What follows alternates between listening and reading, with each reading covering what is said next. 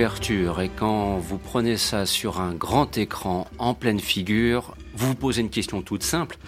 Mais comment on peut faire pour ne pas aimer Dune Gabriel, c'est que c'est pas possible. Comment ne peut-on pas, comment peut-on ne pas aimer le Dune de David Lynch? Inconcevable pour moi. Non. Incompréhensible. Réponse simple euh, pour beaucoup de monde. Si on a aimé le bouquin de Frank Herbert, mm. c'est très très très difficile de le reconnaître dans le film de Lynch. Mm. Et je crois que le problème avec ce film, c'est que beaucoup de gens pensent que la vision de Lynch a saccagé le bouquin, alors qu'en réalité, je ne pense pas que Lynch ait réellement eu la possibilité d'avoir une vision à, mettre en image. Le film appartenait à Dino, De Laurentiis, c'était euh, un film de, producteur, un film de, studio. Donc je pense que euh, Lynch n'a pas eu euh, les, coups des franches euh, au, niveau, au niveau visuel ou au niveau, euh, au niveau de, ce qu'il allait retenir du, roman. Enfin, le gros souci entre Lynch et Di Laurentiis, et ce qui a eu un gros problème de dissension entre eux, c'est qu'il n'a pas eu droit au final cut. Purement et simplement, il a été, après, il a été Manu Militari débarqué du projet. Mhm. Ce qu'on appelle le director's cut, d'ailleurs, est en fait un, montage de, scènes euh, qui ont été coupées finalement. Euh, Lynch a reconnu le montage cinéma, hein, tant bien que mal. Par contre, ce qu'on a appelé le director's cut, bah, c'est le director's cut d'Alan Smithy, c'est-à-dire d'un alias. Euh, mmh, d'un inconnu. Voilà. Alors, à propos de Dune, il y a forcément des tas de choses que l'on a envie d'évoquer. Donc, on va essayer un petit peu de, comment dirais-je, de, de se concentrer déjà sur les origines du projet, parce que avant que Dune n'arrive au cinéma, il y a eu de multiples étapes. Et d'ailleurs, de découvrir, c'est au hasard d'une lecture récente, euh, qu'un certain Arthur P. Jacobs, qui avait été impliqué dans la planète des singes, s'était intéressé à l'affaire. Voilà, ça c'était au tout début des années 70. Il avait mis une option sur les droits, notamment. Bon, mais comme il est décédé en 73, un petit peu avant d'ailleurs que la série La planète des singes n'arrive à la télévision, ça a fini par achoper. Ce qui fait qu'au milieu des années 70, Gabriel, il y a quelqu'un qui s'est intéressé à Dune et pas n'importe lequel, et qui d'ailleurs, maintenant c'est devenu presque un fantasme, on va se dire, ah si le Dune de Jodorowsky avait existé. Voilà, peut-être aussi à cause de ça d'ailleurs qu'on a du mal pour certains à considérer positivement le Dune de David Lynch. Aurait-on pour autant euh, aimé le Dune de Jodorowsky s'il avait existé? Voilà, on sait pas. Je ne pense pas qu'il aurait été ni plus fidèle au livre, ni moins radical euh, sur le plan visuel. Hmm. D'autant que Jodorowsky avait pour ambition, euh, un, là pour le coup, un vrai space opéra, et opéra dans la durée, parce qu'on parlait d'une épopée qui aurait pu durer 14 ou 15 heures, euh, avec Dali dans le rôle de l'empereur Shaddam, avec euh, Orson Welles, avec ah, bon, voilà, tout un, casting absolument. Mick Jagger euh, aussi, je crois, si mes souvenirs sont exacts, il était dans l'affaire. On aura Sting plus tard. Euh, Magma aurait dû faire la musique, enfin Floyd euh, aussi, Pink Floyd. Mm. Tout a, ça a constamment évolué sur les à peu près deux ans où le projet a été a été dans les comment dire dans les tiroirs cette énorme, euh, cette énorme bible qui euh, regroupe les, concept art pour le, pour le film, dans laquelle beaucoup ont pioché par la suite. Hein. Je pense que O'Bannon et Ridley Scott euh, ont dû l'avoir entre les mains. D'ailleurs, Ridley Scott lui-même avait caressé en 76 mhm. la possibilité avec De Laurentiis d'adapter Dune, avant d'abandonner, je crois, il l'a dit au bout de sept mois. Ouais, à cause de problèmes de pré-production infernale. Mmh. Il n'y croyait plus. Et finalement, en 81, alors que les droits allaient échapper à De Laurentiis, vite, vite, vite, fallait euh, les garder et donc mettre en chantier euh, le Dune qui a échu à David Lynch euh, suite au résultat d'Elephant Man. Alors, qu'est-ce qui, dans Elephant Man, a pu faire dire à Rafaela De Laurentiis Hey Dino, regarde, c'est l'homme qu'il nous faut Je ne sais pas. Mais voilà. voir plus du côté des Razorhead, alors, peut-être. Oh, je ne sais pas si ça c'était la cam de la cam chez De Laurentiis. D'ailleurs, euh, en parlant de ça, euh, David Lynch, la science-fiction, c'était pas sa cam non plus, pour reprendre cette expression. Il, avait il, a refusé euh, à la même période le retour du Jedi. Mhm. Voyons ça. le retour du Jedi, c'est pas David Lynch. Ça, fait quand même envie. C'est un peu comme le Dune de Jodorowsky, un nouveau film mythique, un Star Wars de David Lynch. Alors, avec Dune, on le dit, on entre dans un univers d'une richesse extraordinaire. D'ailleurs, c'est vrai que c'est peut-être aussi pour ça que parfois le Dune a été mal perçu. J'ai presque des échos de conversations de l'époque qui remontent à la surface. Il y a par exemple au début du film un temps d'exposition un petit peu lourd parce qu'il faut présenter les différentes maisons, les différentes familles. Et je sais que certains avaient parfois un petit peu du mal. Euh, l'avantage de Star Wars, c'est qu'avec euh, le, menu déroulant, on comprend les enjeux très rapidement, les bons, les méchants. Ça va vite. Dans Dune, il faut appréhender effectivement un univers qui est singulièrement complexe, Cédric. On est, euh, par rapport à Star Wars, on est sur un autre, un autre cinéma et un autre genre de film, je dirais. Mmh. Oui, tout à fait. Alors, soit c'est complexe, mais... En tout cas, c'est comme ça que ça a été ressenti aussi par le public de l'époque, pour expliquer un petit peu le, une forme, non pas d'échec, mais de semi-échec. Oui, mais paradoxalement, mhm. il n'y a qu'en France que ce film est culte. Oui, mais nous, on a toujours un petit peu le côté... Euh, on aime les choses que le monde entier refuse, quoi. on est français, quelque part. Mais voilà, c'est, mais il faut bien reconnaître qu'aujourd'hui, quand on revoit Dune, enfin, moi je me souviens, j'ai eu la grande chance aussi après de le revoir euh, au Palais des Congrès à Lille, avait été organisée une très grande projection dans la, dans la salle principale, euh, généralement dévolue au concert.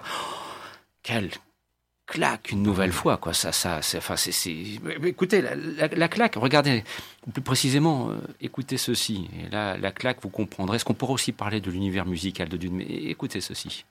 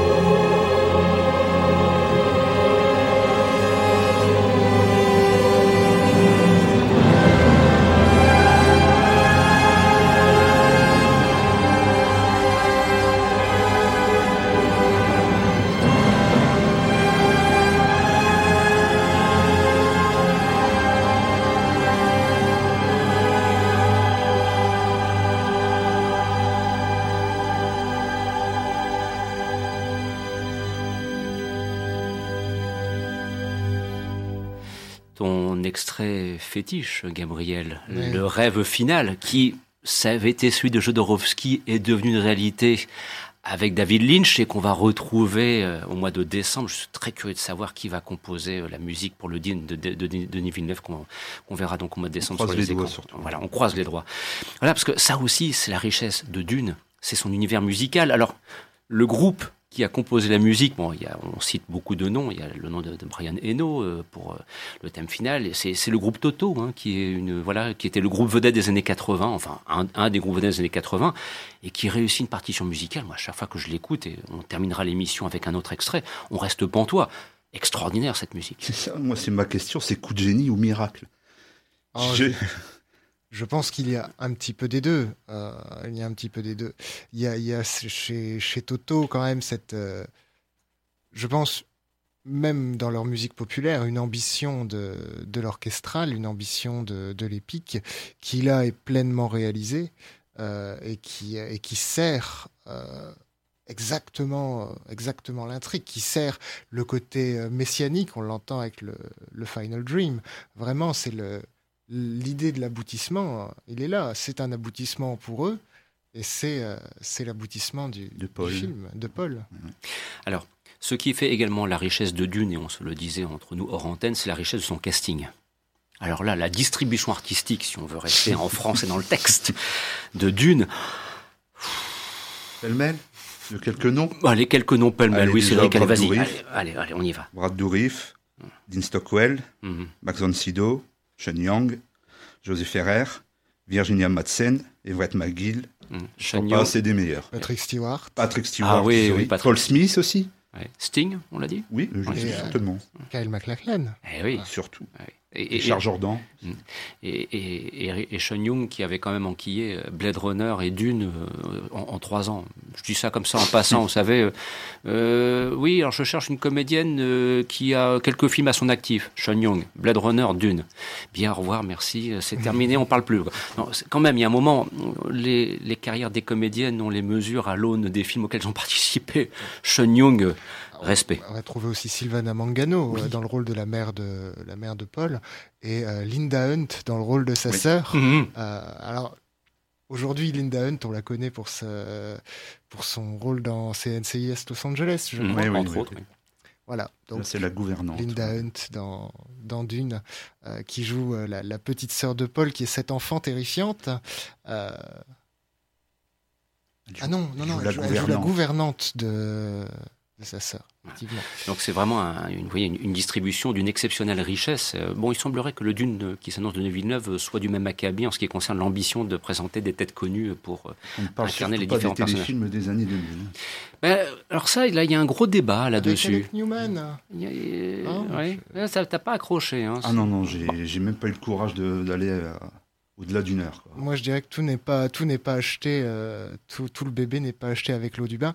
Le problème que j'ai avec cette mini-série, c'est euh, sa fidélité sur certains plans exacerbés au roman qui la rend très peu surprenante, et d'un autre côté, ce qu'elle reprend du film de Lynch, tout en voulant ne pas être le film de Lynch, euh, elle reprend son baron Harkonnen qui flotte dans les airs, alors que le personnage est censé être euh, imposant, est censé être pris au sérieux. Lynch en a fait une verrue volante et, gueulante, mm. euh, absolument répugnante. Mais terrifiante à l'époque. Oui, ah, il faut, on est d'accord. Et c'est là la patte de Lynch pour moi. Toute cette déviance, euh, mm. pour moi, c'est du pur Lynch, complètement.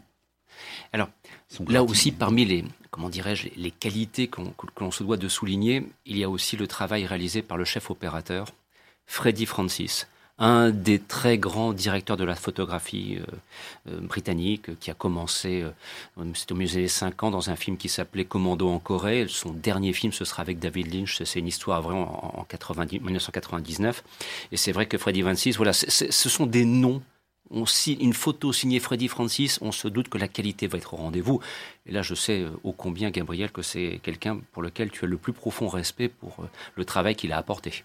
Ah bah, c'est un des réalisateurs phares de la Hammer, ce qui mmh, euh, le classe déjà pour moi en bonne place dans ma, dans ma DVD Tech, le cinéma de, de Freddy Francis, et surtout son travail au service, euh, au service d'autres réalisateurs, et notamment de David Lynch. La photographie euh, noir et blanc de, des Innocents de Jack Clayton, c'est lui. Mmh. La photographie du Elephant Man de Lynch, c'est lui. il a un travail sur le noir et blanc qui, qui est à tomber à la renverse. Euh, en tant que directeur photo et en tant que réalisateur, quand il s'est approprié la couleur, c'était euh, toujours à des fins, disons, euh, stylistiques. Hein, quand il a réalisé Dracula et les femmes et qu'il a mis ses filtres orange, ses filtres jaunes sur un, film qui aurait dû être beaucoup plus, disons, terne que ça. Hein, énième suite du, cauchemar de Dracula de Terence Fisher ne méritait peut-être pas tant d'égards, mais euh, Freddy Francis était passionné, je pense, par expérimentation sur l'image, et c'est euh, pour ça que les spécialistes d'un cinéma académique vont le retenir en tant que directeur photo, parce qu'il a participé à des, très grands projets et euh, il les a servis au mieux.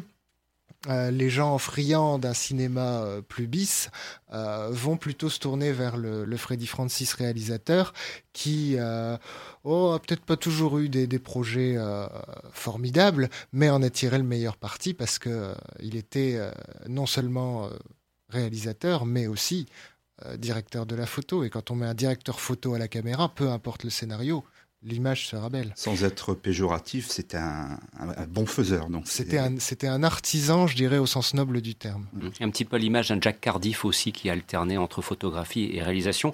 Et puis euh, le nom de Freddy Francis, c'est là, c'est la petite incursion brève dans l'univers des séries télévisées. Si vous gardez bien, il y a quelques petites pépites euh, britanniques des années 60 auxquelles son nom est associé, notamment L'homme à la valise avec Richard Bradford ou bien encore la série Les Champions. Et il a même tourné des épisodes d'une série plutôt enfantine qui sont les aventures euh, de Prince Noir. Voilà, au début des 70. Vous voyez, il a plusieurs palettes, plusieurs cordes. Ce qu'on appelle les staccanovistes, ah, ah les touche à tout du, ah, oui, tout à cinéma. Fait, tout à fait. Donc ça fait aussi partie, je dirais, de, de cette appréhension de l'univers de Dune, pour y revenir maintenant, qu'on souhaitait vous, vous, proposer Alors, j'ai presque envie de dire, puisque nous arrivons maintenant au terme de l'émission, quel héritage peut-on mettre en avant Que reste-t-il du Dune de David Lynch, sorti il y a maintenant 35 ans sur les écrans français?